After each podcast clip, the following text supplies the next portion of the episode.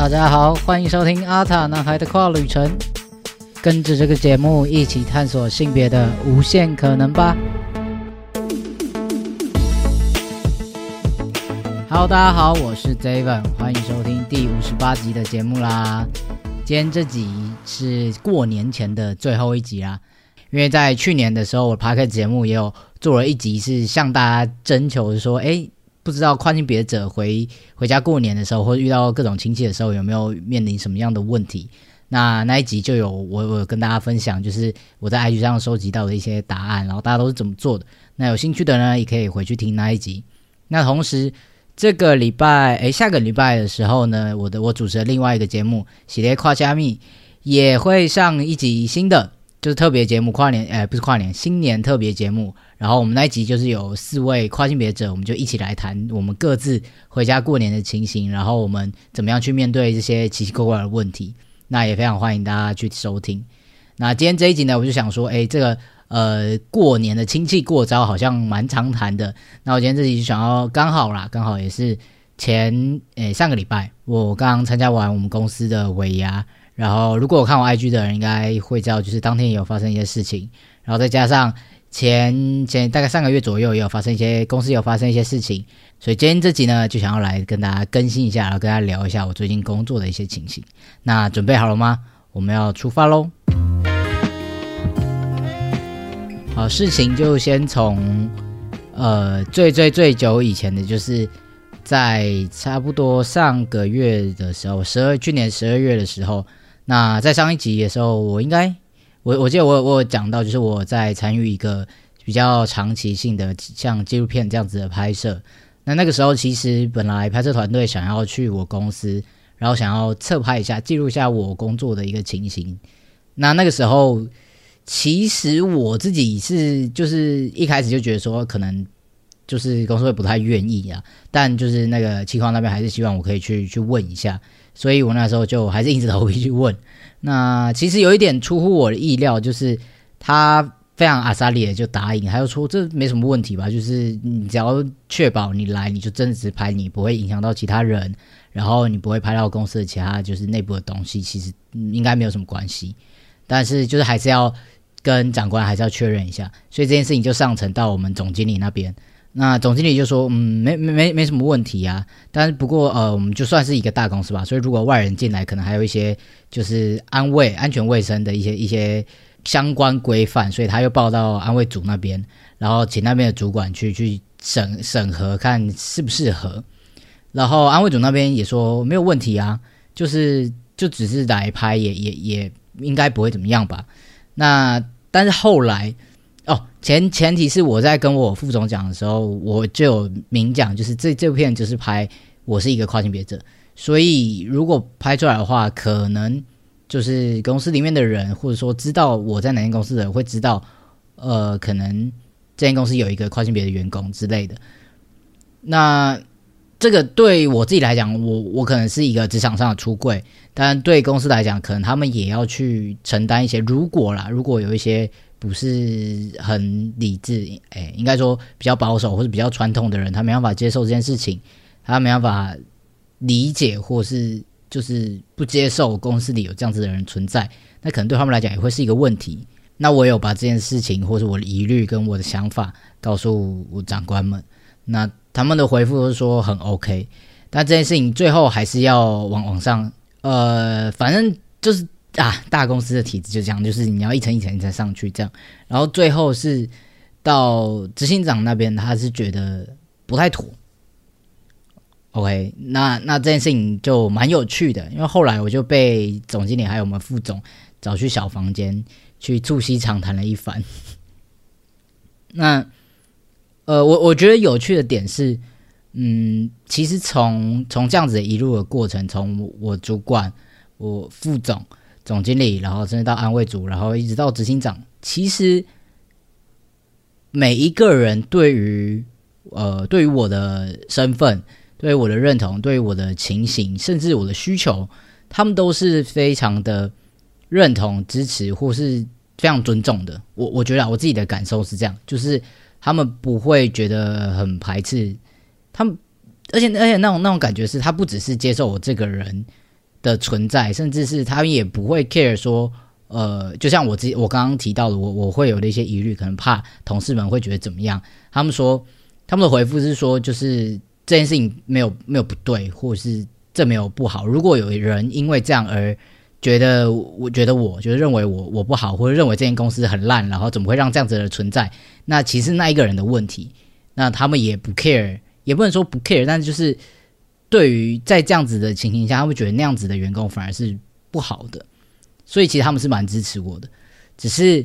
包括我在第节目的第四十四集的时候，有聊到我现在这间公司，就是我的人事资料还是显示女生嘛，毕竟我证件性别没有更改。那我们公司的就是有一个系统，是你可以查找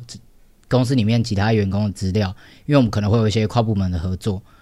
所以呃，大家只要去那个人事系统里面搜搜我的名字，其实就可以看到我的就是各种资料，然后尤其是性别就大大的就写在上面，然后性别女，然后我我也有跟人资，还有跟就是主管讲过这件事情，就是可不可以至少就是我不要秀出来之类的。但是最后就是就是这个东西，它它它它就在那边，然后呃，集团也不愿意就是为了我一个人，然后去修改整个系统，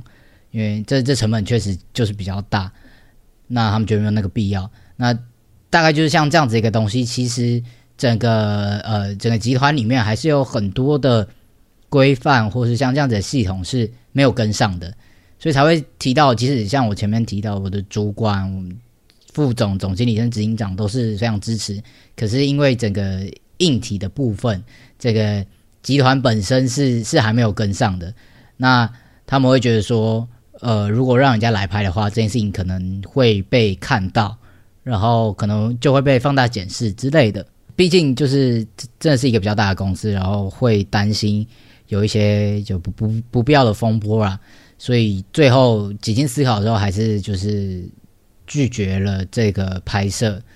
那其实当下是怎么讲？我觉得是我一开始提出这个需求的时候，就是我我问我们副总的时候，我是不觉得会他们会愿意会答应。但一层一层的每一个人都说好啊，没有完全没有问题啊的时候，我就开始好像有点期待，觉得说应该是可以成，但就最后是。就是因为这样子的一个原因，那就被拒绝拍摄。其实心情是有一点复杂的，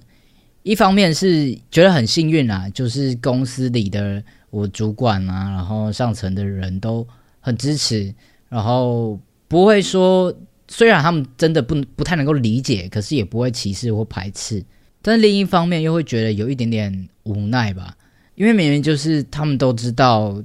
可能这个制度不太好，或者这样子系统不太好，或甚至是公司里的设施设备什么的有一点问题。就这件事情大家都知道，可是公司里的可能跨境美人很少，可能只有我一个人，已知的只有我一个人，那没办法花这么大的成本去做这些改变，那这就会让我觉得有一点点难过，然后也也是很无奈吧。就明明是一件对的事，或是应该做的事，而且是大家都认同的事情，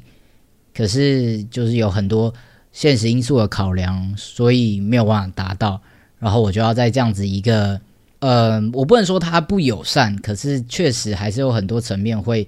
造成我平常的困扰。就就例如我最近要进行就是我们部门的一个采购案，然后。呃，这个东西我们要先上成公文，然后到采购组那边，他会去询价，然后帮我们买东西。那这中间的过程，采购组那边就有一些问题要问我。那他就是依循我刚刚前面提到的那个那个过程，他就去我们的人事资料库里面搜寻我的名字，然后看到哦，看到我的分机，然后打电话来说：“喂，请问是邓小姐吗？”然后我收到你的公文，怎样怎样怎样怎样怎样。除此之外，他直接在那个公文的回复上面就写说：“哦，询问过邓小姐，然后怎样怎样怎样怎样。”所以所有跟这个公文有关系的，就包括从采购组到财务组集合，然后就是所有跟这个采购案有关系的人都会看到我是邓小姐。那这件事情其实那一阵子让我觉得蛮蛮蛮不舒服的啦，不只是。我会一直看到被称为小姐被错称这件事情，甚至我要去担心，就是会不会我我的同事他看到这件事情，然后他可能对我开始觉得我很奇怪，或者是觉得我是很特别的人之类的，就会开始有很多很多很多的焦虑。可是这件事情也没有办法，因为人事资料库它就是长这样，然后我也不可能去跟那个采购出柜，然后说你不要这样子叫我什么的，那又是一个更大的一个议题。所以其实，在职场上还是面临很多很多的问题。即使我身边的同事们是是就是是有表表现态度是很友善的。但在整个就是规范上面，我觉得这也是很无奈。就是在现今社会中也是这样子，就只要我的这件性别还没有更改，还是个女生，那我就会一而再再而三的遇到这些问题。所以这大概就是我前阵子在工作上觉得很很沮丧的一些时刻，因为呃拍摄的问题，然后还有这种做成的问题，然后还有各种大大小小的，就是类似像这样的东西，因为确实呃。我们公司它就是一个很大、很传统的集团。那大家可以想象，在社会上每天会遇到的那种性别二分的情形，在我们公司里又是更加、更加的强化这件事。所以，呃，前阵子真的有在思考，到底我要继续忍受这样子的情形，还是我可以做出什么样子的改变？因为其中一个我最大的焦虑点，就是我的同事们知道我是跨性别的这个身份。我在第四十四集的时候，哎，我忘记我在那怎么讲，但反正就是我我一开始进公司的时候跟副总谈好，就是说你就把我当男生，然后不要特别讲。就后来隔了一一个礼拜，他又说，嗯，我觉得还是应该要让大家知道，哎，所以我帮你跟大家讲。所以他就就是我直接帮我跟大家出柜，我就直接一个被被出柜这样。但我就不知道他到底跟其他同事说了什么，我也不知道他到底跟谁说，我也不知道到底有谁知道这件事。所以，这我从去年九月进公司到现在三四个月，每一天其实都在有一点点战战兢兢。我不确定这个同事他知道吗？我这个同事他在猜测，或是其实他们私下有在聊这件事情，不知道。我觉得那就是一种在一，会有很多很多在意的点，然后会去一直在猜别人到底怎么想。尤其就是我的个性是非常非常在意别人怎么想我、怎么看我的。所以前阵子在工作上就有一点点的焦虑，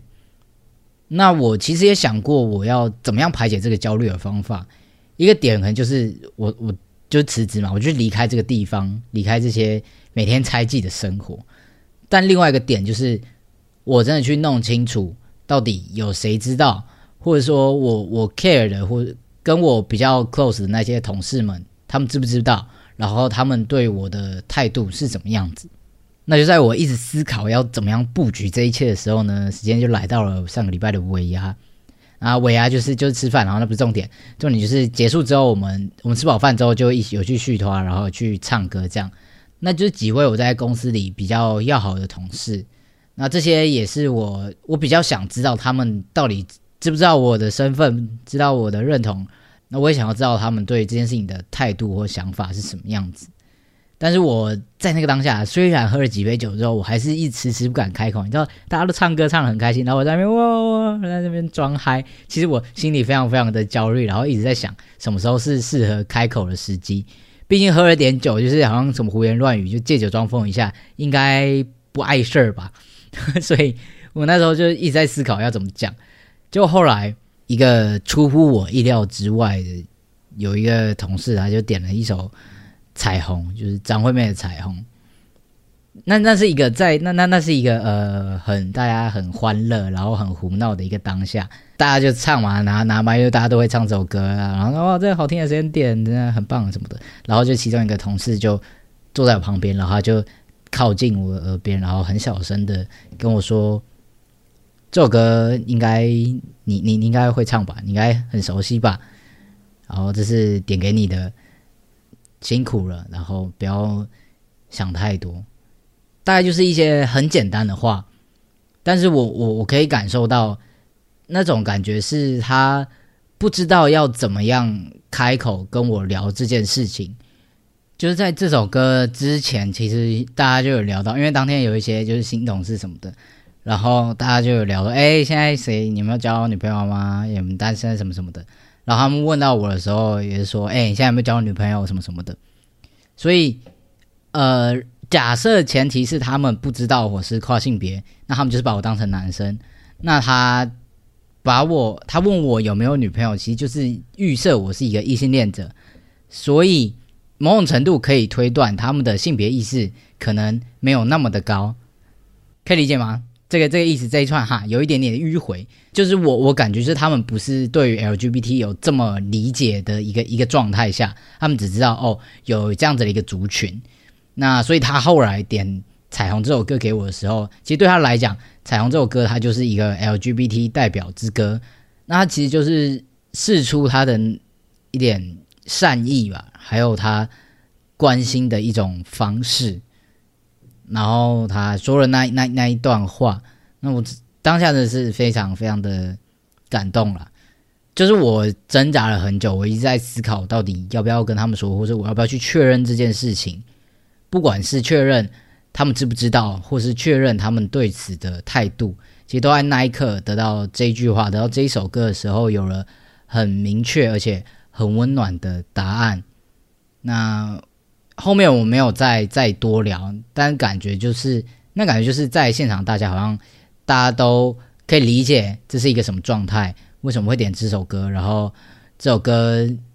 在那个当下就是给我的，然后大家也给我很多的力量跟支持。那后来因为在工作上面其实还有很多关于性别的事情，那虽然我前面提到说在公司里面还有很多的。政策或者是像系统这样子的东西是没有跟上的，但其实，在我们部门里面，嗯，就是好好这样这样讲，好就讲明白一点。我是在一间旅行社工作，所以包括我订订机票的时候，其实要打称谓；然后订饭店的时候，我要跟男生睡还是跟女生睡？那还有就是办一些证件通行，像现在去那个日本要办，要在线上先办理那个通行证。那它上面也会有称谓的问题，所以其实我们的工作会遇到很多跟性别有关的事情，因为我们工作就是跟证件，不不管是身份证或者护照什么的，它上面它就是有性别，那这个东西又非常非常的严格，尤其是在机票，你只要其实以前我不知道现在是不是啊，就是以前是我只要称谓写错了，然后你要改。票，你只要改称谓，而不是改名字或者改地点什么，你直接改称谓，从 M R 改成 M S，他都要收钱，都要收改票费。所以这件事情是是很大很严重的，但是这些都没有跑回到我的身上，就是没有人跑过来指着我说你到底是男生还是女生，或者你到底要要怎么样？为什么你你的证件是这个这个性别？那你到底怎样怎样怎样怎样？然后也没有人就是抱持这种猎奇的心态，或是很好奇的来问我跨性别怎样怎样怎样，或是你到底是男生还是女生什么什么的，就是他们都默默的在帮我处理这件事情，减少我去面对错称或是去面对这种不一致的焦虑的情形。所以在那一天，就是在唱歌那天结束之后，我就觉得我真的就觉得很感谢这一群同事们。我这这真是我第一次吧，知道，呃，就是身边的人知道我是一个跨性别者，但是没有人一一直来问我说什么是跨性别，或是你你的状况是怎么样子，或是跨性别怎样怎样怎样怎样的。我我从进公司到现在四个月，从来没有人来跟我聊过这些事情。我觉得这是。就是真正的把我就是当一个男生去看待、去去对待、去互动。那我想，我真的就是就真的是非常幸运，可以找到这样子的一个工作，然后有这样子一个环境。尤其是我从二零二零年开始使用荷尔蒙之后，我就就没有工作，因为那时候我不想要就是在职转换，然后再加上一些大环境跟个人的因素，反正那时候开始就没有了工作，然后一直是用接案的方式，所以也。没有没有 in house 那种压力，然后不需要面对同事，只有中间有短暂一小段时间在那个影像制作公司，可是因为某些议题的因素，就是还是会常常面临这样子的一个问题。那直到现在这份工作是是我真正的开始觉得好像可以定下来，可以好好待着的一份工作，而且最重要的是这份工作它跟性别没有关系。我觉得包括我在做阿塔男孩的所有的 podcast 或者 IG 或者所有的东西，然后我自己面对我生活中要面对跨性别这个身份，我的人生已经有大概百分之七八十都跟性别有关。我我不是说就是我我觉得处理这些事情很累很烦，只是我觉得我还是有我想做的事情，我喜欢做的事情，我有我想要达到的一些目标，我有我的梦想。其实这件事情不一定完全跟性别有关。呃，我喜欢摄影，我喜欢旅游，我喜欢我有喜欢的音乐，我喜欢看电影什么的。这些东西它它没有一定要跟性别扯上关系。可是我以前在做的事情，可能就是会一直一直去碰到这些议题，这反而会让我觉得有一点有点疲乏，有点累，甚至会以前真的会有一种想要逃避的念头，就觉得说啊，我如果现在很 pass，然后我就就就是过我一般的人生就好，我想要就放放掉这一切这样。但现在我就觉得找到这个工作，然后一方面是呃整个环境很很友善，然后公司氛围还不错，然后不会对我有任何就歧视或异样的眼光。那它又是一个跟性别完全没有关系的，我偶尔也可以在这个这些事情上面得到一些喘息的空间，然后同时也是在做我想要做的事情，所以我觉得这样蛮好的。那也包括就是前几年我回去过年的时候，其实也会有点担心啊，因为我就是一直处于一个接案的身份嘛，所以呃那时候如果家人问就是你的工作现在怎么样啊，或者是很很难的一提就是要包红包这件事情，虽然长辈们都都会把红包退回来，他们都说你不用不用包什么的。但我我真的心里还是会觉得，我觉得这个包红包不是说我我要给多少钱，而是一种心意吗？或者一种表达的方式。我真的很感谢我的外公外婆、爷爷奶奶、我爸妈把我照顾到这么大，然后可以去做一些我想做的事情。那这个红包代表的是我现在过上我想过的生活，然后我很感谢过去到现在他们对我的一切付出。大概是这样子的一个概念了，但就是肯定是用红包的这样的形式去去呈现。那但钱的多少真的不是很重要，可是确实过去这两年我就是收入没有那么的稳定，然后他们其实也会说啊，你现在就没有什么工作啊，这钱你就自己留着用。其实我听到这些话的时候，会觉得有一点点难过，就是我好像没有。没有照顾好自己，会让他们担心，或是我怎么会这么的没有能力去做到这件事情，就会有点自我否定了。对，所以嗯，现在就是有一份蛮稳定的工作，我觉得对我来讲，我可能今年过年也会更有更有底气一点，然后更知道呃自己要做什么，然后更知道怎么样去面对这样子的一些问题。那也在这边希望。我爸妈他们不会再退我红包了，最近就是我孝心，我心意，懂不懂啊？就在跟你讲吗？啊，没有，就是我我不晓得大家会不会有这样的想法，或是大家觉得呃这样是很奇怪的人，或是你也觉得确实这是一种表达的方式。那不管怎样，你想要做什么样的事情，你想要有什么样的工作，你喜欢的生活形态是怎么样子？每个人都有自己的选择，都有自己觉得舒服的方式。那只是我想要分享一下我这我最近发生的事情。然后，嗯，我觉得我很幸运找到了一份还不错的工作，然后整个公司、整个同事、整个氛围都还蛮好的。对，那呃，也希望也祝福大家可以找到理想的工作，然后今年过年呢也可以开开心心的，不要再遇到一些。有的没的，或者是一些指指点点，那就希望大家今年都过个好年，然后大家的二零二三都是美好、很棒的一年，好吗？好啦，那今天差不多就谈到这里哦，就是稍微更新一下我最近在工作上遇到的事情，然后也祝福大家新年快乐。那我们就下一期再见喽！阿唐男孩的快旅程不定期出发，我们下期再见啦，拜拜。